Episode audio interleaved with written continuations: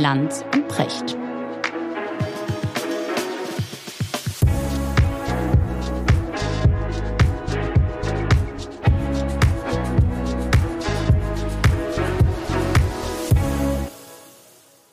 Schönen guten Morgen, Richard. Schönen guten Morgen, Markus.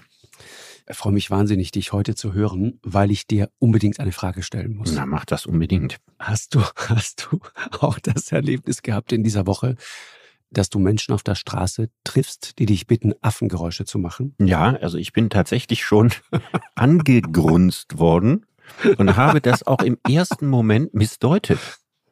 Ne? Also wenn, wenn jemand dir nahe kommt und grunzt, empfindest du das ja unter Menschen, also eher so nach dem Motto, hau ab, du Arsch. Also genau gegenteilig, als es bei Gorillas gemeint ist. Aber es war ganz lieb und versöhnlich gemeint. Ist das gut? Ist das gut? Und du warst doch, du warst doch bei Jane Goodall, ne? Äh, direkt nach unserer Aufnahme. Ja, ich war bei. Äh, du hast sie zum Interview getroffen. Ich habe Jane Goodall getroffen, weil meine Sendung im ZDF ja. zehnjähriges Jubiläum hatte und ich durfte mir einen Gast wünschen, frei wie ich wollte. Großartig. Also einzig unter der Voraussetzung, dass er natürlich zusagt. Und ich hatte mal vor fast zehn Jahren mit Jane Goodell ein wunderbares, äh, ganz, ganz langes, dreistündiges Gespräch in der britischen Botschaft in Wien. Und die Frau hat mir so dermaßen imponiert, dass ich Ja, sie mir wieder super. gewünscht habe. Und sie hat mir wieder imponiert. Sie ist 88 Jahre alt. Wahnsinn. Und ihr kommt so eine charmante, fast mädchenhafte ältere Dame gegenüber, die Ja, ganz ganz liebenswürdig wirklich- ist. ja, ganz aber ganz, wenn es ja. hart auf hart kommt, einen Gesichtsausdruck hat, mit dem man eine Lokomotive aufhalten kann. Und die Kombination finde ich bei Frauen großartig. Mhm. Und macht auch keine, keine Gefangenen sozusagen, ne? Nee, Argumentativ. macht keine Gefangenen und wenn sie zwischendurch unterbrochen wird, ja, oder jemand sie stört oder nervt, ja, dann äh, macht sie schimpansenartige Gesichtsausdrücke oder Laute, die wirklich beeindruckend sind. Ja, Das also sie kann von einer Sekunde auf die anderen auf Schimpanse machen und wirkt dann auch richtig, richtig aggressiv. Und du warst bei ihr zu Hause? Nee, wir haben uns äh, in Bournemouth getroffen. Das ist der Ah, okay. Ort, aus dem sie kommt und wo sie jetzt lebt. Okay. Also sie lebt jetzt im hohen Alter mit ihrer Schwester gemeinsam im Ort ihrer Kindheit. Ach, süß. Also wenn sie mal zu Hause ist, die alte Dame ist immer Ja, noch ja, ja, wahnsinnig viel als Naturbotschafterin unterwegs. Ja, die ist unglaublich aktiv. Ne? Ist, ähm, Ja. Und äh, ganz, ganz beeindruckend, wie sie, wie sie über ihre Forschungszeit in, in Afrika erzählt. Also an der Die Frau ist alles beeindruckend. Also die ganze Haltung zum Leben, äh, die Professionalität. Ja, es ist äh, großartig. Also ich meine, es ist klar, niemand auf der ganzen Welt weiß so viel über Schimpansen wie sie. Und das ist äh, äh, natürlich zutiefst beeindruckend. Mhm. Wenn du sagst Haltung zum Leben, was meinst du dann? Ich, ich meine, dass sie diese Professionalität hat, ähm, dass sie im Interview mit 88 Jahren sofort auf Zack ist und dass sie aber aus dem Modus sofort wieder abschalten kann und in einen anderen überwechseln. Und ähm, dass man mit 88 so frei über sich selbst verfügen kann. Ne? Und dass man nicht quasi von körperlichen, psychischen Gebrechen oder geistigen äh, Beeinträchtigungen irgendwie versehrt ist. Das finde ich äh, an ihr unheimlich äh, inspirierend. Das ist ein Mensch, der, der durch Willen und Energie zusammengehalten wird.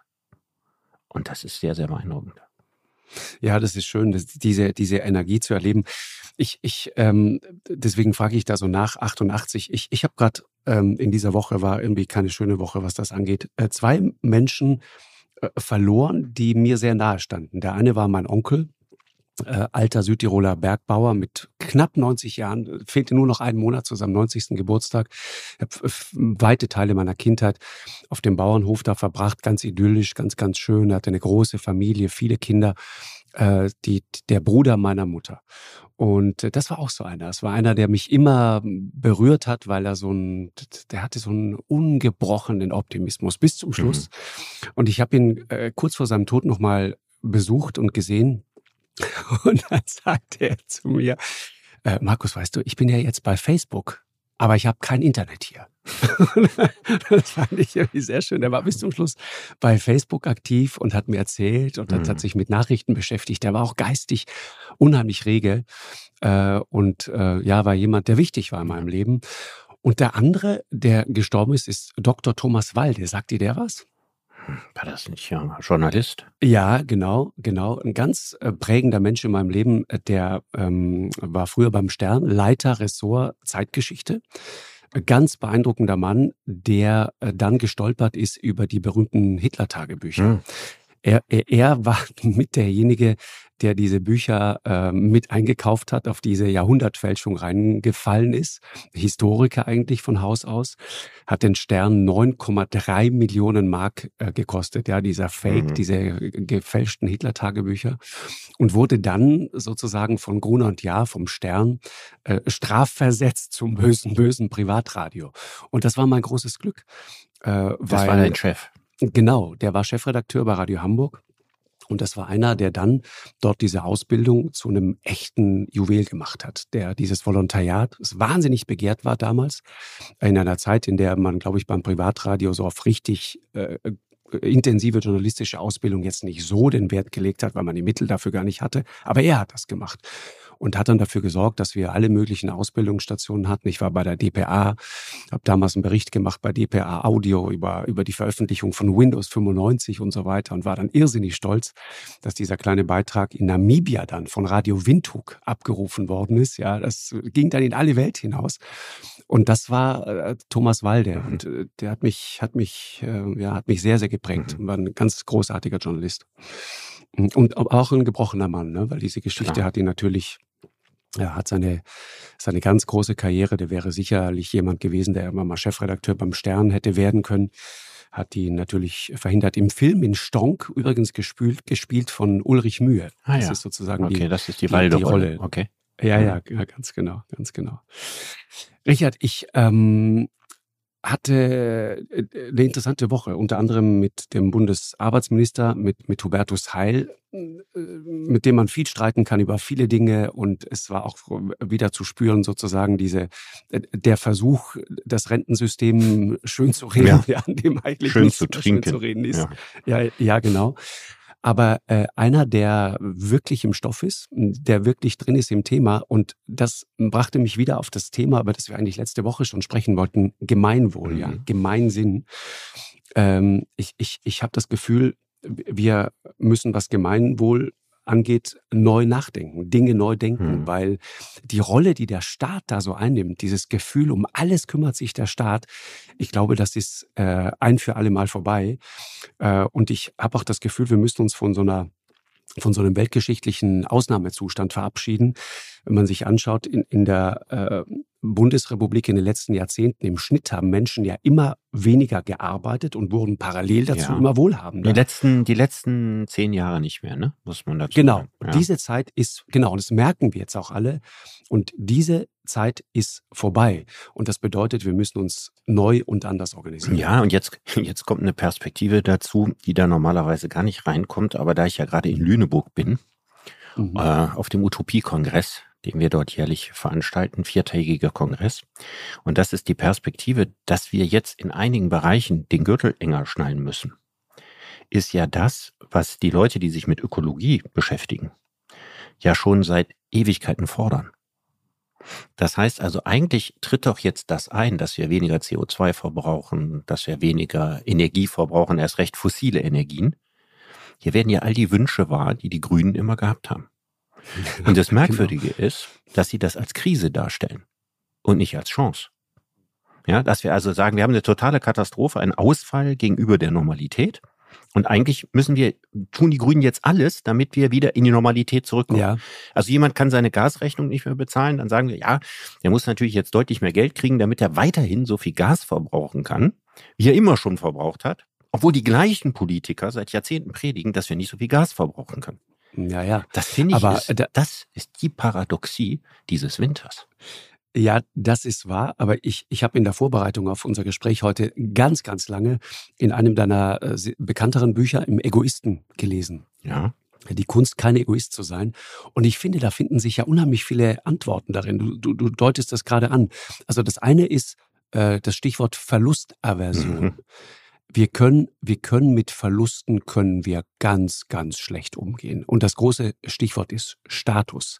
Also die Aussicht, Status zu verlieren, das ist der Albtraum irgendwie, den, den uns, glaube ich, kein Politiker zumuten will, weil die genau wissen, was das mit so einer Gesellschaft macht. Absolut. Man könnte ja sagen, das Versprechen, dass es einem möglich ist, durch Fleiß und Tüchtigkeit Statusgewinne zu erzielen, hat dieses Land wahrscheinlich mehr zusammengehalten als alles andere.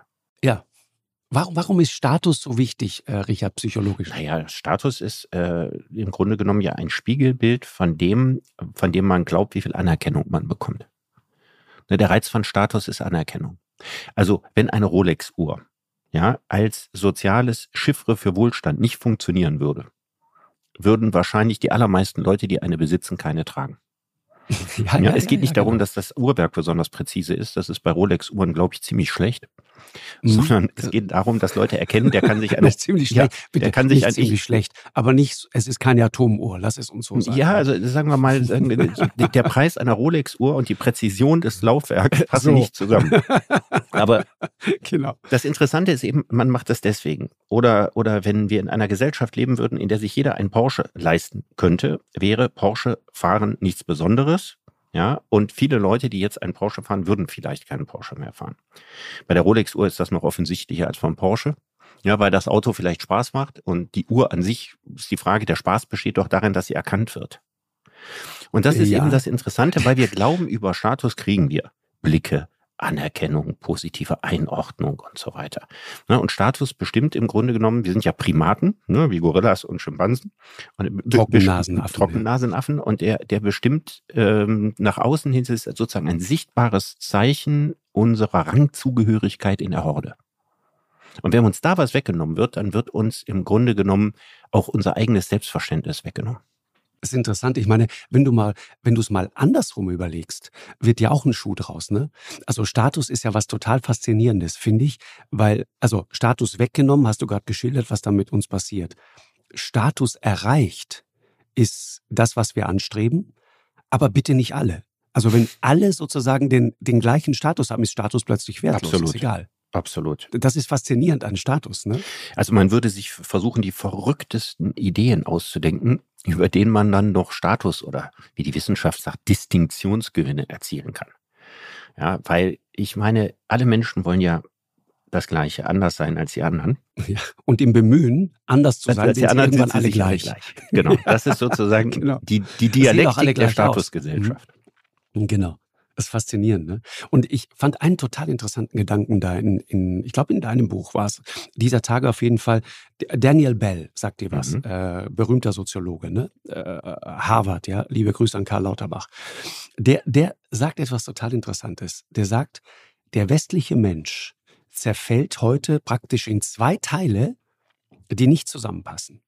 Ja, so die Wirtschaft, haben wir jetzt gerade drüber gesprochen, benötigt einerseits diesen egoistischen, unersättlichen, hedonistischen Konsumenten, mhm. der nie zufrieden ist, disziplinlos, ja, gierig bis zum Anschlag, weil nur dann stellst du sicher, dass wir ständig Dinge kaufen, die wir eigentlich gar nicht bräuchten. Genau.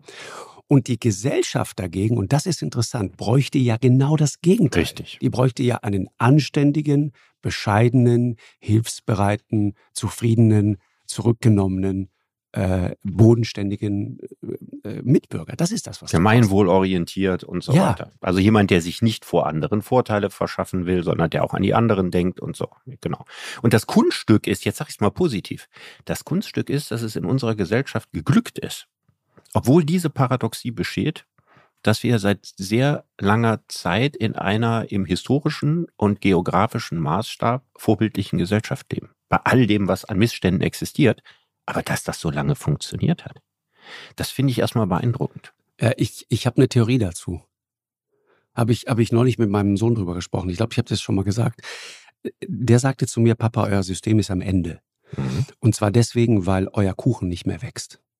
Solange der Kuchen immer größer wurde, war klar, egal wie groß der Kuchen ist, denn Dominik und Lukas, die jetzt hier gerade gegenüber sitzen, ja, wie groß das Stück ist, dass sich Dominik und Lukas nehmen. Mhm. Für mich und auch für dich bleibt immer noch genügend übrig. Mhm. Aber in dem Moment, wo der Kuchen kleiner wird, ja, fange ich plötzlich an, mich für das Kuchenstück von Dominik und von Lukas zu interessieren. Und dann wird's gefährlich. Ja, und wir haben gar keine Erfahrung in der Bundesrepublik mit kleiner werdendem Kuchen. So. So, und jetzt gibt's natürlich viele Dinge, über die wir oft gesprochen haben, warum der Kuchen kleiner wird. Und es gibt auch noch Leute, die sagen, der Kuchen wird gar nicht kleiner. Ne? Aber wir sollten zumindest gut vorbereitet sein, dass er kleiner wird. Und ich komme wieder mit der Perspektive von vorhin. Muss er nicht aus ökologischen Gründen kleiner werden? Ist das nicht sozusagen notwendig? Haben wir nicht über unsere ökologischen Verhältnisse gelebt? Und das ist eine Einsicht, die wird von vielen geteilt. Aber das Problem ist, in dem Aber Moment, wo man den daraus- Kuchen kleiner macht, ja, kommt der kategorische Komparativ. Den halte ich für So. wichtiger als den kategorischen Imperativ. Das heißt, man guckt Ja. immer ganz, ganz, ganz genau, ob das eigen, Auf vom eigenen Stück mehr Lukas. abgeschnitten wird als vom Stück des anderen. Und so eine Diskussion haben wir jetzt. Ja, ist richtig. Da, dabei gibt es ja, ich glaube, wir haben schon mal über ihn äh, gesprochen. Ähm, äh, wie heißt er nochmal? Rüdger Breckmann? Ja, Sagt dir was, ne? der Das- sagt mir was. das war doch der, das war doch, holländischer Autor. genau, so ein junger Ja. Historiker, so ein mit dem ich Rising mal hintereinander Vorträge gemacht habe vor dem niederländischen Königspaar. So, richtig, genau. Das genau das hast du mir erzählt. Sind die eigentlich nett, die, das niederländische Königspaar? Wie hast du die erlebt? Wahnsinnig nett. Ja? Also ich meine, sie ist eine äh, faszinierende Frau, ja, mit einer tollen Ausstrahlung. Die- die junge Frau da aus sehr, Argentinien, Sehr ne? intelligent. Also die waren so Das- sehr jung, als ich das letzte Mal Neue Post gelesen habe. So muss ich Ja, vielleicht nein, nein, nein, großartig, Maxima. Hm, Maximal, Kann ich nur genau. Gutes drüber sagen. Mhm. Und das Interessante bei ihm ist, er hat ja so ein bisschen das Klischee aufgrund eines leicht bollerigen Aussehens, ja, dass er nicht der hellste wäre. Und ich muss das korrigieren. Ja, der ist schlau. Ich war beeindruckt, was für gebildete Königspaare es gibt. Weil es gibt ja nicht den Selektionsdruck auf Königspaare, besonders gebildet und intelli intelligent zu sein. Und sie waren es trotzdem. Und das, Das hat ist- mir sehr imponiert. Das ist großartig. Also kein, schlecht, kein schlechtes Wort darüber. Ja. Mhm, super, äh, herrlich. ja, ich, ich muss das mal beichten. Ich habe, glaube ich, die, die Vermählung, die Hochzeit der beiden, habe ich damals für RTL als äh, junger Reporter begleitet. Du hast nichts ausgelassen. Ne? Du, ich war äh, Es jung und von äh, ich Monat zu Monat ich mehr Schandtaten aus der Jugend hervor. Ja. Es ist wirklich wahr. Als Aber- was? Chefreporter des Goldenen Blattes? Äh, nein, nein, ich war äh, es- sowas ähnliches. Ich war bei RTL. Mhm. Ich habe dort gearbeitet und es war einfach eine Live-Übertragung. Hallo, es war eine Riesennummer und ich fand's schön. Und du hast den Egge, Eggemann Segebrecht oder wie der heißt, oder Eggebrecht Segemann gemacht und hast das kommentiert? Ja, genau. Der, der, der, der übrigens ein sehr netter Mann ist. Mit ich- Sicherheit. Ja, der, der war, war übrigens. Ich liebe der, diese Stimme. Ja, du liebst die Stimme Ja. und, und er, ist, er ist the one and only. Und man, weißt du, warum ich ihn vor allen Dingen schätze? Nicht wegen seiner äh, Königsberichterstattung, das wissen die wenigsten, sondern ähm, der war lange Afrika-Korrespondent. Der weiß ähnlich viel über Afrika wie du.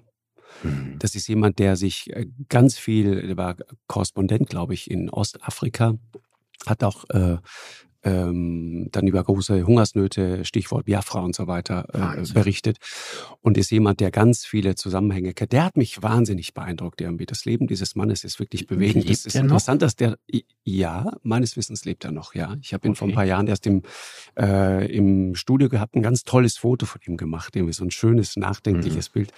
Ja, äh, Also mag, ich- mag ich- ich- sehr. Ich finde, seine große Leistung besteht ne, darin, dass etwas, was ich so langweilig finde, wie Fürstenhochzeiten und Krönungszeremonien, was ich mir nie angucken würde. Ja, aber wenn diese diese vornehme, bedeutungsschwangere und anteilnehmende Stimme ja, dir erklärt, äh, welche Farben die Garde zum wievielten Geburtstag äh, der Schwiegermutter des Königs und so weiter Die trägt irischen Bärenmützen. und dem eine Bedeutung beimisst, dann ist das jemand, dem hört man auch dann zu, wenn man denkt, das ist die unwichtigste Frage der Welt, aber er kann diese Bedeutung da reinlegen. Und das ist eine Kunst. Man würde sich Total. wünschen, jeder Lehrer würde über diese Gabe verfügen. Äh, da- Das ist wirklich wahr. Aber wir schweifen ab, Richard. Mhm. Äh, Ge Gemeinwohl, ja, ist das große Stichwort.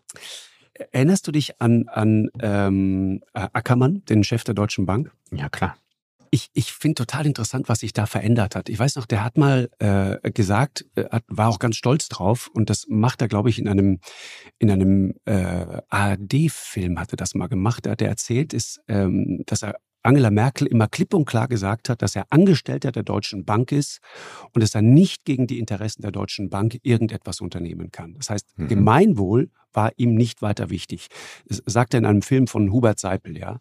Und sagt dann, Banken Besonders private und börsennotierte Institute haben keine Verpflichtung, das Gemeinwohl zu fördern. Äh, und in dem gleichen Sinne hat damals auch Alexander Dibelius, der, der Deutschlandchef von Goldman Sachs, argumentiert. Mhm. Das ist interessant. Da hat sich was verändert. Ja gut, die Leute, also man, man könnte, wenn man zynisch wäre, würde man sagen, die Leute waren früher ehrlicher. Und sie waren deswegen ehrlicher, weil man das von Banken auch nicht so wirklich erwartet hat. Das hat sich natürlich verändert.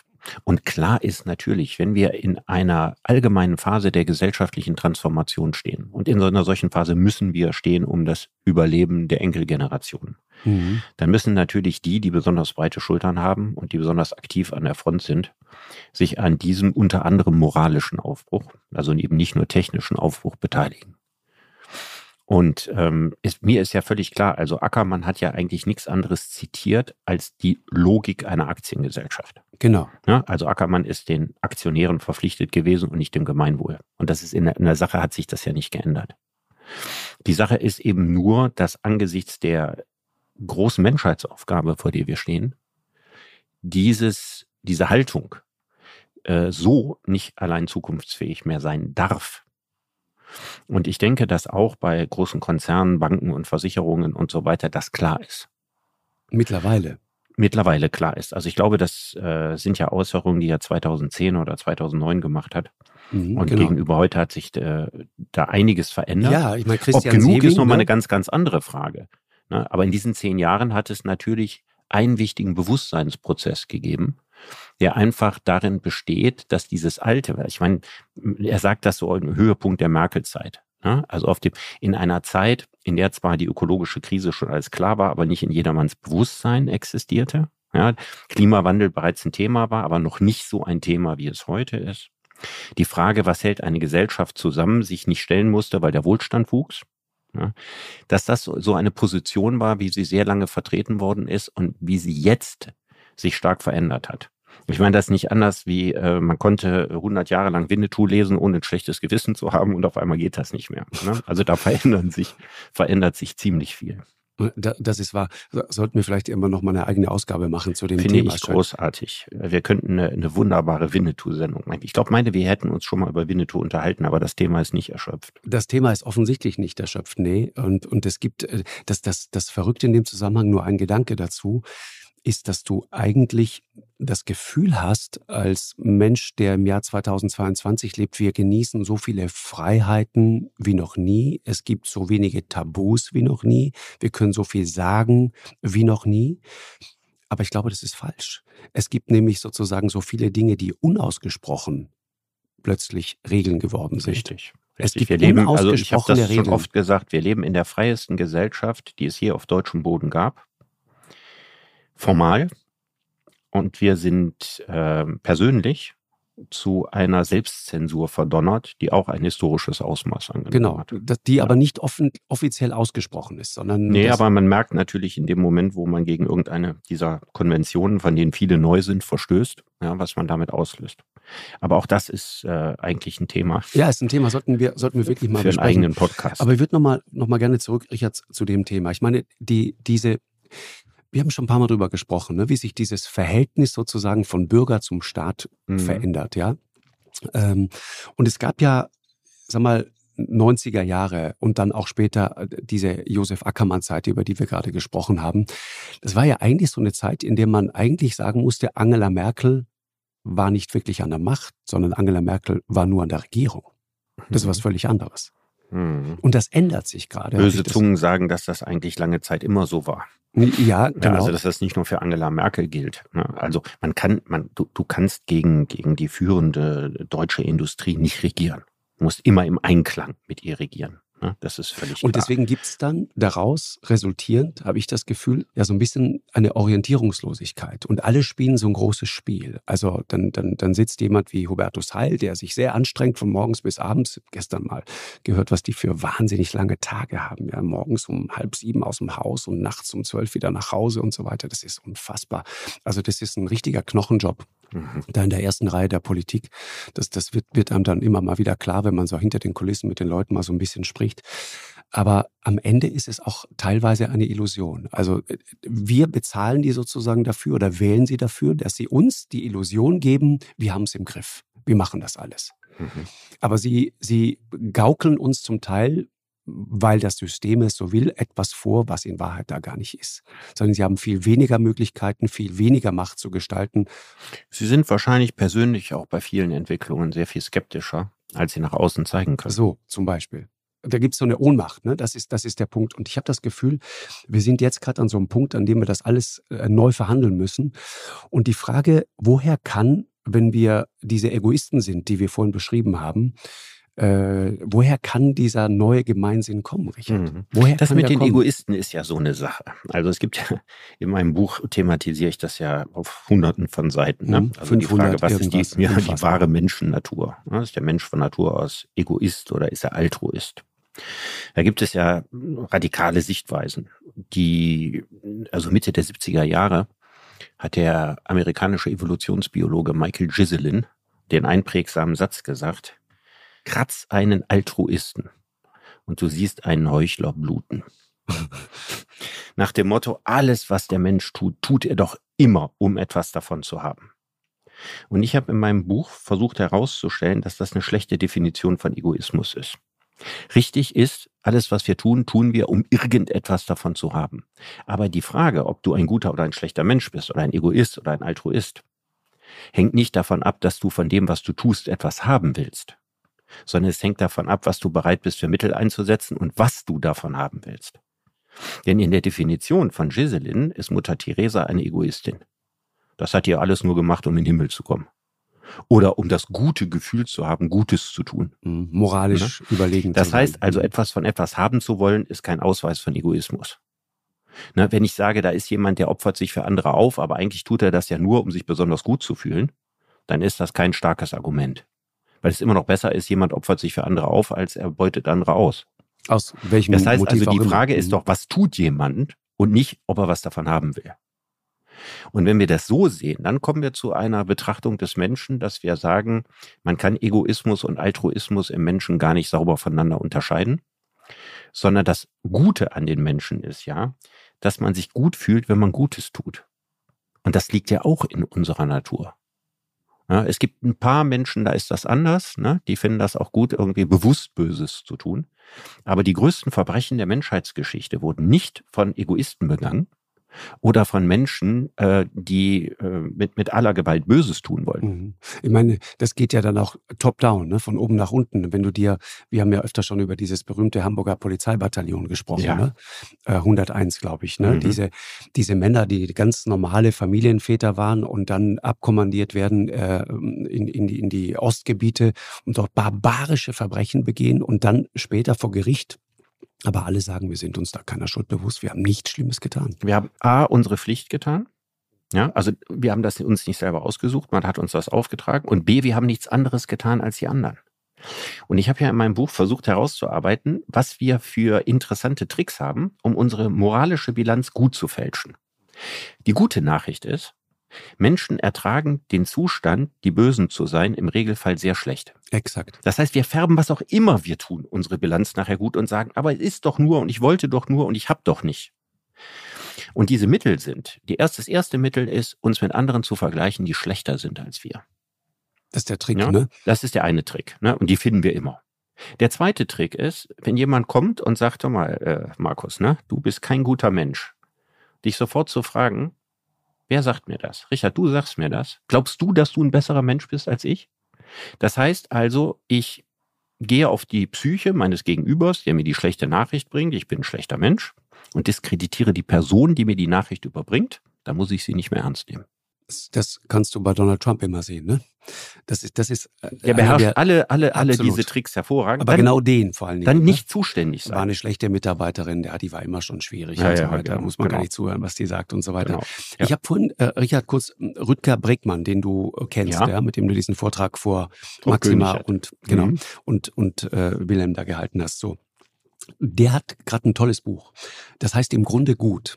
Mhm. Und er vertritt genau diese These. Ist ein fantastisches Buch. Mag das wahnsinnig. Allein den Einstieg, wie er erzählt, äh, dass die, die Engländer, als die Nazis äh, London angegriffen haben, davon ausgegangen sind, äh, die Bevölkerung wird zusammenbrechen, die werden alle in die Knie gehen, es wird Panik ausbrechen. Und alle Massenmörder der moderneren Geschichte sind genau von solchen Horrorszenarien ausgegangen. Und das Faszinierende ist, all das ist nicht passiert, sondern die Leute sind moralisch stehen geblieben, die Leute haben das ertragen und das Leben ging weiter. Und er beschreibt so äh, Zeugenaussagen oder auch Berichte von, von Psychiatern, die kurz nach der äh, Auslösung des Fliegeralarms dann beschreiben, wie kleine Jungs weiterhin mitten in London auf dem Bürgersteig spielen, ja, wie sich Kunden beim Falschen nicht unterbrechen lassen. Ein Polizist, der weiter da steht und ganz gelangweilt den Verkehr regelt oder der Radfahrer, der einfach weiterfährt, der Händler, der weiter handelt und so weiter. Das heißt, die Leute ertragen das in absolut stoischer Gelassenheit und brechen eben nicht moralisch zusammen. Mhm. Und das ist für ihn unter anderem der Nachweis dafür, dass Menschen eigentlich von Grund auf nicht nur gut, sondern auch wahnsinnig widerstandsfähig und resilient sind. Und du beschreibst äh, ein ähnliches Experiment, nämlich das ein, ein ganz berühmtes Experiment, das eigentlich zeigt, dass Kleinstkinder von Haus aus, ohne dass man sie belohnt, unbedingt erstmal das Gute wollen, hilfsbereit, hilfsbereit sind. sind. Also Hilfs Hilfsbereitschaft ist eine natürliche Eigenschaft sozialer Primaten. Ja, weil das, was ich jetzt erzähle, gilt für Kleinkinder genauso wie für Schimpansen. Also es liegt in unserer Natur. Das kann sich jeder auch auf YouTube angucken. Als ich damals da, darüber schrieb, war es noch schwer, an die Filme ranzukommen. Heute sind die auf YouTube eingestellt. Felix Warneken und Michael Tomasello. Michael Tomasello ist ein großer Star der Primatenforschung und der Anthropologie. Die haben Experimente gemacht indem sie einen Menschen gezeigt haben, der den in der Hand laut einen großen Aktenstapel hat und versucht, die Tür zu einem Schrank aufzukriegen. Da will er die reintun. Mhm. Und in der Ecke des Zimmers steht ein ganz kleines Kind, ja, etwas über ein Jahr alt, kann aber schon laufen. Was macht dieses Kind? Es sieht, der Mann kriegt die Akten da nicht rein, kriegt die Tür nicht auf, geht dahin, tipp, tipp, tipp, tipp, tipp und hilft ihm, die Tür aufzumachen. Und da gibt es viele andere Beispiele, ja. Jemand fällt einen Stift vom Tisch. Genau. Ja, das mhm. Kind kommt, bückt sich, hebt den Stift auf und reicht ihn rüber. Ganz natürlich menschliches Verhalten. Das ist die gute Nachricht. Aber nicht anerzogen, ne? Nicht antrainiert. Nicht anerzogen, nicht antrainiert, sondern intrinsisch. Das Problem ist, dass wir in einer Gesellschaft leben, in dem diese intrinsische Motivation ganz, ganz häufig zerstört wird. Und zwar durch extrinsische Belohnungen. Das heißt, die haben das gleiche Experiment gemacht oder ähnliche Experimente ja, und haben dann dem Kind für das Öffnen der Türen oder ein ähnliches Beispiel eine Belohnung gegeben. Fein, hast du das gemacht, kriegst einen Bonbon. Die Folge ist, das hat man fünfmal hintereinander oder sechsmal hintereinander gemacht und am Ende gab es keine Belohnung mehr und da hat das Kind nicht mehr geholfen. Das heißt, wer einmal daran gewohnt ist, etwas für eine extrinsische Belohnung zu tun, ja, wird sich sehr weigern, das umsonst zu tun, obwohl es in seiner Natur liegt, es umsonst zu tun. Was folgt denn daraus? Viel folgt daraus. ja, viel folgt daraus. Zum Beispiel große Konsequenzen für die Pädagogik und für Schulen, für Schulen. Ja, mhm. also wenn ich mich anstrenge, um eine gute Zensur zu kriegen und ich schaffe die Noten ab, dann strengen sich die Kinder nicht mehr an. Das kann jedenfalls passieren. Also wäre es am besten, man hätte Schulen, in denen man erst gar keine Zensuren hätte, dann würde man die intrinsische Motivation nicht durch extrinsische Belohnungen zerstören. Ich bin jetzt kein Verfechter davon, dass man das von heute auf morgen tun sollte, aber ich halte das für ein erstrebenswertes Bildungsziel. Ja, es, es ist äh, wahnsinnig interessant, aber das hat ja, hat ja dann auch in vielerlei Hinsicht Auswirkungen. Also wenn, das, das stellt ja sozusagen unser gesamtes System in Frage, ne? Unsere Art Ja, das System der Lohnarbeit, ja, ja, das System der, der, des Lernens für Zensuren und so weiter. Das ist in der Tat so. Also das Spannende ist, du sagtest vorhin, ne, dass Rüdger Bregmann sagt, der Mensch ist gut. Ich wäre ein bisschen vorsichtiger. Ich würde nicht sagen, dass er gut oder schlecht ist, sondern ich würde sagen, der Mensch ist ein sozialer Primat, der auf Anerkennung angewiesen ist. Mhm. Und wenn er in einer Kultur lebt, in der gutes Verhalten belohnt wird, ne, dann ist belohnt muss nicht unbedingt mit Geld sein. Ne? Das kann ja auch einfach sein mit Achtung oder mit Freude oder was man auslöst. Dann ist es recht wahrscheinlich, dass jemand das internalisiert. Wenn ich aber jetzt in einer Umgebung aufwachse, ja, wo nur besonders kriminelles oder asoziales Verhalten belohnt wird, dann werde ich mich wahrscheinlich in eine ähnliche Form entwickeln, aus demselben Motiv, Anerkennung zu bekommen. Das heißt also, die, die ethischen Umgangsformen in Gefängnissen und auf Seeräuberschiffen sind einfach andere, ja, als in einem Montessori-Kindergarten. Das ist richtig. Und wie Menschen sich verhalten, verrät deswegen oft ganz wenig über die menschliche Natur, sondern viel mehr über Anpassungsprozesse. Und das bedeutet, dass zum Beispiel friedliche Gesellschaften meistens ziemlich viele friedfertige Menschen hervorbringen und kriegerische Gesellschaften zum Beispiel sehr viele Krieger. Also so ein Kriegerstaat wie Sparta hatte wenig Probleme damit, ausreichend Soldaten zu finden. Ein Land wie die Bundesrepublik Deutschland im Jahr 2022, ja, da sähe die Situation völlig anders aus. Mhm. In, in, in deinem Buch gibt es auch viele interessante Beispiele zum Thema Moral und Wirtschaft. Ne? Haben wir schon ein bisschen drüber gesprochen, über, über äh, Josef Ackermann und so weiter, der, der sich sozusagen dem Gemeinwohl nicht verpflichtet fühlte. Ich habe dieser Tage Christian Sewing gehört, den neuen Chef der Deutschen Bank, der sagt, nee, erst das Land und dann das Unternehmen. Also da scheint sich tatsächlich äh, etwas fundamental zu ändern unter dem Eindruck auch der Krisen, äh, mit denen wir gerade zu tun haben. Ja, Corona war das eine, äh, der Krieg in der Ukraine ist, ist Russland-Sanktionen. Ist das so? Ja. Ist, ist das genau? Wie, weit müssen wir gehen und was müssen wir dann auch irgendwann auch aushalten? Welche Abstriche sind wir bereit in Kauf zu nehmen? So, ja. das ist die Frage. Und wenn, wenn Rücker Brickmann recht hat und sagt, der Mensch ist dem Grunde nach gut, glaubst du denn, dass wir wirklich ernsthaft bereit wären, wirklich Abstriche zu machen? Also ich habe noch keinen gehört, äh, auch von Seiten der Politik, der sich wirklich traut, den Leuten das klipp und klar zu sagen. Hm. Ja, also ich finde, das ist eine unglaublich äh, spannende Frage, weil ich hatte ja schon beim letzten Mal gesagt, wir machen ein gigantisches Sozialexperiment, wahrscheinlich das größte in der Geschichte unseres Landes, im Hinblick äh, auf die Frage, wenn es tatsächlich so sein sollte, dass wir nicht ausreichend Gas im Winter haben, wie wir als Gesellschaft damit umgehen und ob der Bregmannsche Effekt dann eintritt, dass die Menschen sich da brav anpassen oder wie heftig der Widerstand ist. Und mir fehlt eigentlich jeder Kompass oder jeder Instinkt, um zu sagen, ob das äh, zu etwas größeren Unruhen, vor allen Dingen im Osten, führen wird oder ob es nicht dazu führen wird. Ich, ich weiß nicht, wie dein ja, Gefühl ist. haben wir äh, äh, uns schon mal drüber ja. ausgetauscht. Ich bin mir ganz sicher mittlerweile, ich habe da noch mal lange drüber nachgedacht, im Nachgang auch an unser letztes Gespräch. Ich bin mir ganz sicher, dass es nicht so sein wird. Ich bin mir ganz sicher, die Leute werden stehen bleiben. Auch wenn du dir diese Kriegserfahrungen mal durchliest, von denen Brickmann da berichtet, mit Blick auf die Londoner, aber auch, das gibt's ja analog auch auf der anderen Seite äh, in Deutschland dieses Land ist aus einer unglaublichen, äh, aus einer unglaublichen Katastrophe heraus zu dem geworden, was es heute ist. Und da mhm. hat sich der wahre Charakter des Menschen am Ende auch gezeigt. Und ich glaube, dass er recht hat. Und dieses Beispiel des Kleinkindes, das sich äh, unaufgefordert sofort bückt, um dir zu helfen, wenn du irgendein Problem hast. Du siehst es auch bei kleinen mhm. Kindern, wenn jemand weint, welche Empathie die plötzlich entwickeln. Egal wie garstig sie vorher möglicherweise waren. Das ist ganz, ganz erstaunlich. Und deswegen denke ich manchmal, und das ist doch eigentlich die Frage, wenn wir über Gemeinsinn sprechen und auch die Frage, zu welcher, zu, zu, du hast vorhin über Utopie gesprochen, wo, wo könnte eigentlich die Reise für uns langfristig hingehen? Und es gibt eine total interessante Zahl dazu. Seit den 60er Jahren hat das Glück der Deutschen, das wird auf verschiedenste Art und Weise gemessen, ich nehme mal an, es geht eher um Zufriedenheit, hat nicht mehr zugenommen weil mhm. alle unmittelbaren materiellen Bedürfnisse, Essen, Trinken und auch ein bisschen darüber hinaus, der Kühlschrank, der Fernseher und so weiter, sind befriedigt. Aber in derselben Zeit hat sich das Bruttoinlandsprodukt mehr als verdoppelt. Was mhm. sagt uns das? Wenn, wenn du das mal überlegst, also wir, wir sind nicht zufrieden, wir, wir motzen rum äh, und, und, und sind wahnsinnig unzufrieden. Du schreibst in deinem Buch einen interessanten Satz, äh, jemand, der in den 50er Jahren der Bundesrepublik gelebt hat, der, der war nicht unbedingt so ein ganz hundertprozentiger Demokrat, aber war zufrieden.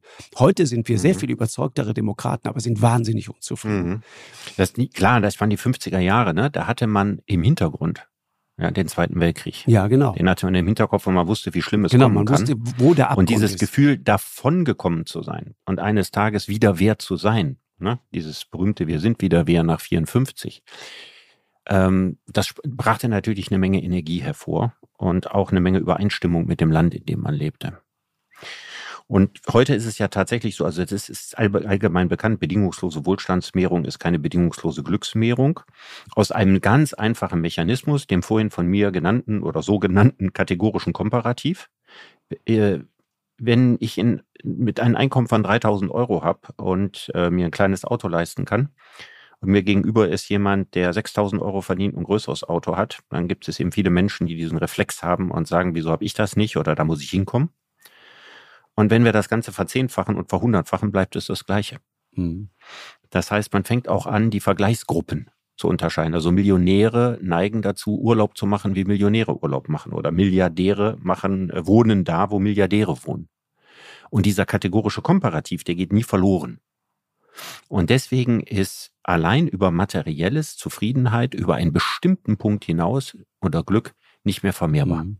Aber dann ist doch die Frage, unser System baut ja im Wesentlichen wirklich auf Geld auf, ne? Es geht um Geld. Wir werden belohnt. Ja. Wir, wir, machen eigentlich alles für Geld. Und Geld mhm. ist sozusagen äh, das einzige Ding, das äh, im Grunde nur in der Quantität gut ist. Genau. Da geht es nie um Qualität. Also dessen Qualität sich allein an der Quantität bemisst. Exakt. Das ne? Es gibt kein Ding zu viel an Geld. Richtig. So. Aber was macht dieses ganze Geld? Was macht das mit unserem, was macht das mit uns? Naja, es sorgt einfach dafür, dass in Gesellschaften, die, in denen das Geld diese Wertigkeit hat, sich die Menschen daran orientieren, jedenfalls die aller, allermeisten. Das ist übrigens ein klassischer Kritikpunkt von Demokratiegegnern in der Geschichte. Das fängt mit Platon an, ne? der große, berühmte Philosoph Platon. Ja, also so der bedeutendste Philosoph der Philosophiegeschichte. Und auch Aristoteles, quasi der zweitbedeutendste, haben die Demokratie abgelehnt. Ne, da steht man doch vor einem Riesenproblem und sagt, wir konnten diese Intelligenzbestien und diese Wegweiser von allem, wieso haben die die Demokratie abgelehnt? Muss man sagen, dass die Demokratie in den Zeiten von Platon und Aristoteles unglaublich schlecht funktionierte. Die haben die nur als dysfunktional wahrgenommen. Korruption, riesiges Thema. Ja, ähm, wer konnte, der, der hielt sich einen Hofstaat an äh, PR-Leuten vorsichtig ausgedrückt, deren Aufgabe darin bestand, politische Gegner zu denunzieren. Die glücklichste Zeit Athens war die, wo ein Autokrat regierte namens Perikles, obwohl man sich Demokratie nannte. Also es klappte alles nicht wirklich. Und ein entscheidender Kritikpunkt damals, und das taucht nachher immer wieder auf, war, das Geld hat die Ehre ersetzt. Mhm. In der Demokratie ersetzt das Geld die Ehre. Diese Argumentation gibt es auch im 18. Jahrhundert. Edmund Burke, das ist der Vater des Konservativismus und der von mir hier schon mal erzählte Vicomte de Bonald, der zur Zeit der Französischen Revolution genau dasselbe schreibt. Also in einer, in einer demokratischen Gesellschaft besteht immer die Gefahr, dass eine Gesellschaft, die vorher über Ehre organisiert wird, eine Gesellschaft entsteht, die außer Geld irgendwie keine Moral mehr kennt. Jetzt kann man sagen, es gibt ja ganz viele demokratische Gesellschaften, die nicht nur das Geld zum Wertmaßstab machen. Da gehört die Bundesrepublik auch zu. Dass wir aber in Gesellschaften vielleicht leben, in denen die Tendenz besteht, dass es immer stärker in diese Richtung geht. Und dann ist immer die spannende Frage, was sind die anderen Gegenkräfte, die man noch hat, außer dem Geld? Und das ist die Gemeinwohlfrage par excellence. Wir wollen ja nicht in unserer Gesellschaft das Geld abschaffen. Wir können das ja auch nicht abschaffen. Auch nicht die Bedeutung des Geldes, sondern wir müssen gucken, was ist an die Stelle der Ehre getreten, was nicht mit Geld zu kaufen ist. Und wenn wir das von der Glücksforschung aussehen, würden wir sofort sagen, klar, Freundschaft, intakte Beziehung, gutes Verhältnis zu seinen Kindern und so, das ist doch alles da. Aber was ist auf der Staatsebene, was ist auf der großen Ebene da? Identifikation mit einem Gemeinwesen, sich einbringen fürs Gemeinwohl. Alles das ist glücksmehrend, wie wir wissen. Und trotzdem, und ist auch etwas, was es gibt, ne? Also jeder dritte äh, Deutsche über 60 ist irgendwie ehrenamtlich engagiert. Es ist ja, wir leben ja nicht in der Hölle, in Dantes Hölle, sondern wir leben genau. da ja in einer im internationalen Vergleich gar nicht so schlecht Genau, und wenn du sie fragst, warum sie es machen, sagen sie dir, weil sie daraus eine tiefe Befriedigung ziehen. Und das Exakt. Thema, ich krieg dafür Geld, kommt nie. Mhm. Egoisten im Giselinschen Sinne. Ja, ne? Genau. Das tun die ja nur, weil die Befriedigung daraus haben wollen. Da sehen wir, dass dieser Egoismusbegriff nicht trägt. Also es ist alles da, aber was sichert diesen Bestand? Wird das so bleiben? Und dass man sich diese Fragen in Dringlichkeit stellt, ist natürlich absolut wichtig, als gar nicht darauf zu achten. Mhm. Ich finde ja eigentlich diesen, diesen Befund, ne, äh, das, das klingt so banal, wenn man sagt, seit den 60er Jahren hat das Glück der Deutschen nicht mehr zugenommen in, in der Wahrnehmung der Leute. Aber das Bruttoinlandsprodukt hat sich mehr als verdoppelt seitdem.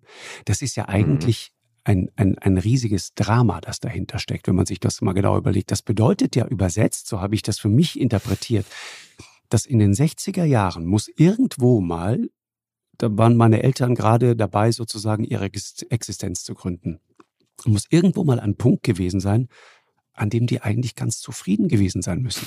Naja, Menschen sind ja nicht nur aus materiellen Gründen unzufrieden. Das ist der Punkt. Das ist auch eine Frage, wie gut die Ehe ist oder wie gesund man ist. Ja, Ja. überhaupt Also muss das das Leben sozusagen viel, als, ob als man etwas tut als Arbeit, äh, aus dem man Freude schöpft oder nicht schöpft und so. Also es gibt ja ganz viele Faktoren, die eine Rolle spielen. Der Punkt ist doch, wenn wir das mit den 60er Jahren vergleichen, würden wir sagen, oh, aber wir haben heute so viele mehr Möglichkeiten. Man denke mal, wie Frauen gelebt haben, welche Rechte sie hatten. Jetzt hat sich alles ich verbessert. rede über das Materielle, ne? Parallel mit dem Genau. Materiellen hat sich die Anspruchshaltung an das Leben erhöht. Und je höher die Anspruchshaltung an das Leben, umso größer die Gefahr der Unzufriedenheit. Exakt. Weil die Das Fallhöhe. ist, was damit einhergegangen ist. Mhm.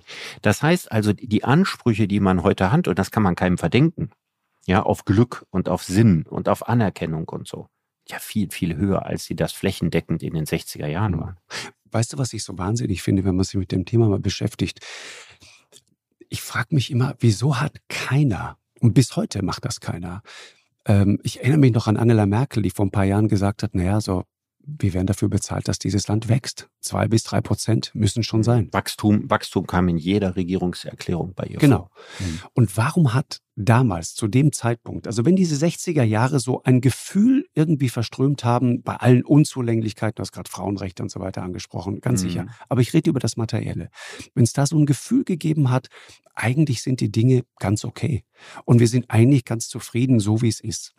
Was hat Mhm. dann auch unsere Politik, aber auch uns als Gesellschaft dazu bewogen, nicht einmal diese Wachstumsideologie mal in Frage zu stellen? Weil es nicht geht. Weil es nicht geht. Weil unser Wirtschaftssystem nicht weiter existieren kann, ohne zu wachsen. Das hängt damit zusammen, wenn unsere Ansprüche gleichzeitig gestiegen sind. Zum Beispiel unsere Rentenansprüche. Ja, da muss immer mehr erwirtschaftet werden, um immer mehr Rentner zum Beispiel zu versorgen. Unsere gesamten Sozialkassen, Sozialsysteme sind auf Wachstum ausgerichtet. Das ist richtig.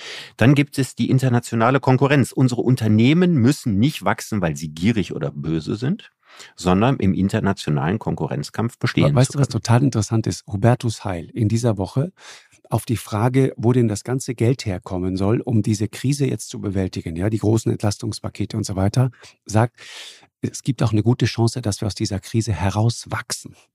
Genau diesen Begriff benutzt. Mhm.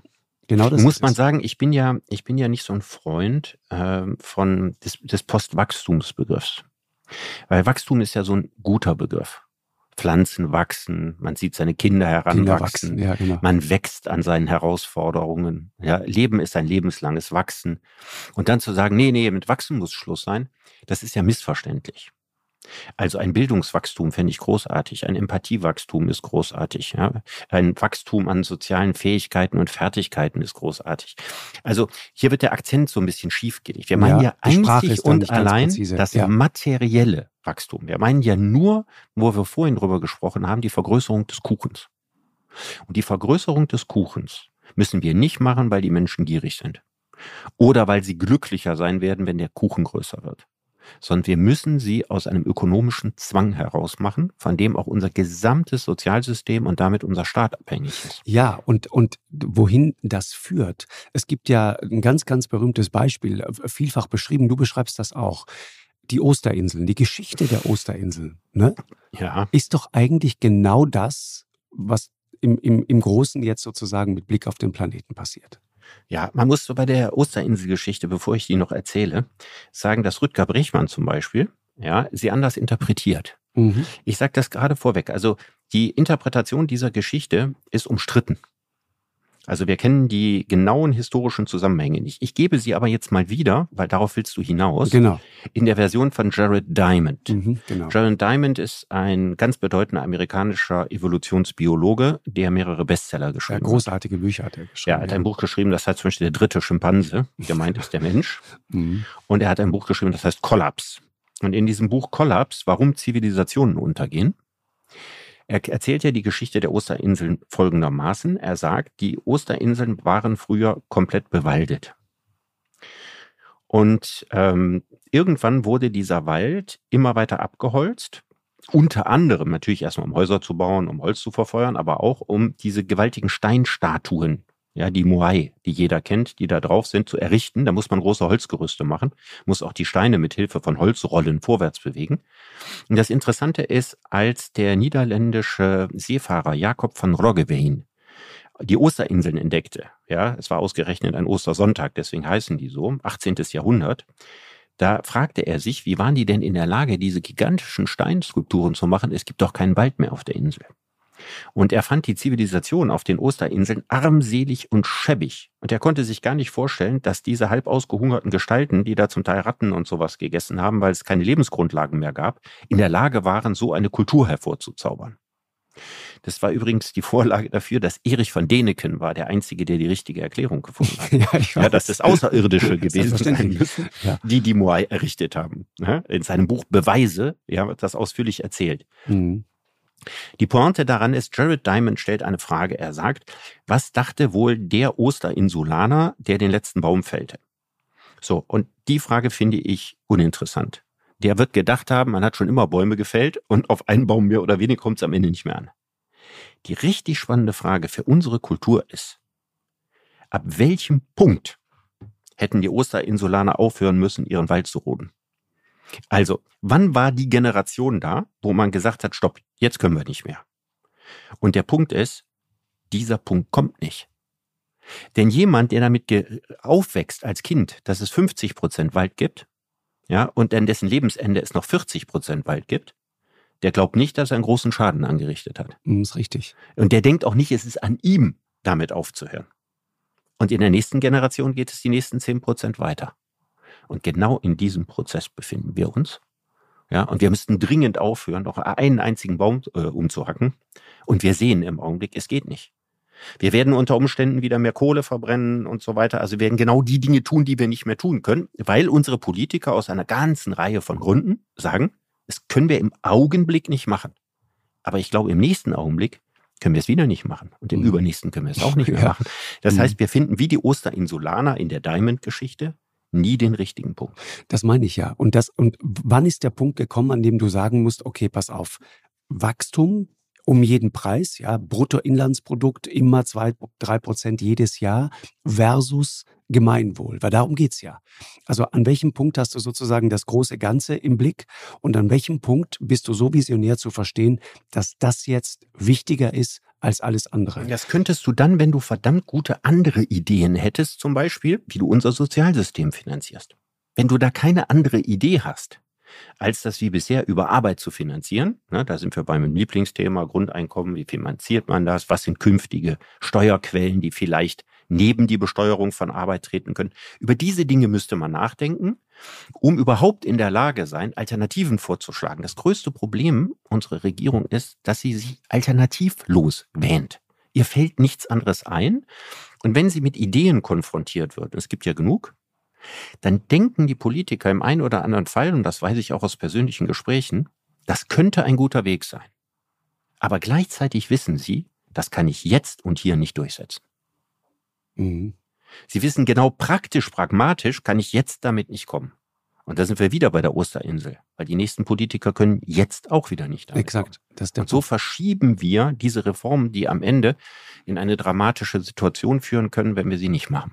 Deswegen glaube ich ja auch, wenn man sich mit diesem Thema beschäftigt und abschließend noch mal kurz der Gedanke, dass wir auch wir haben ja immer so das Gefühl, Politiker müssen bessere Menschen sein als wir selbst.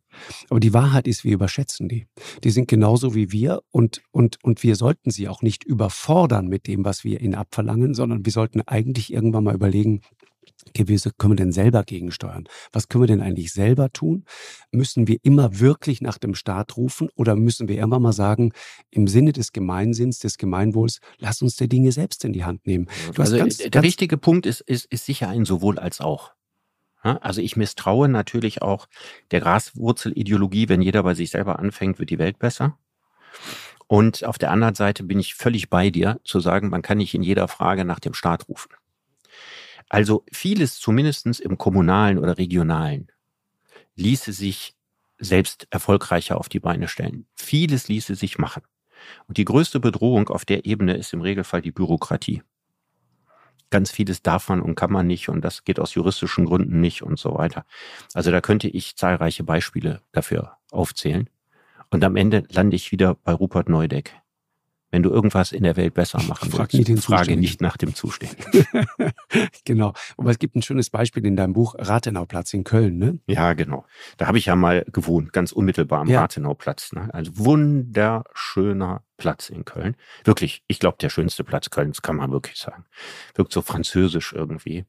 Und dieser äh, Platz war Ende der 80er Jahre, als ich nach Köln kam und dort wohnte, total verwahrlost.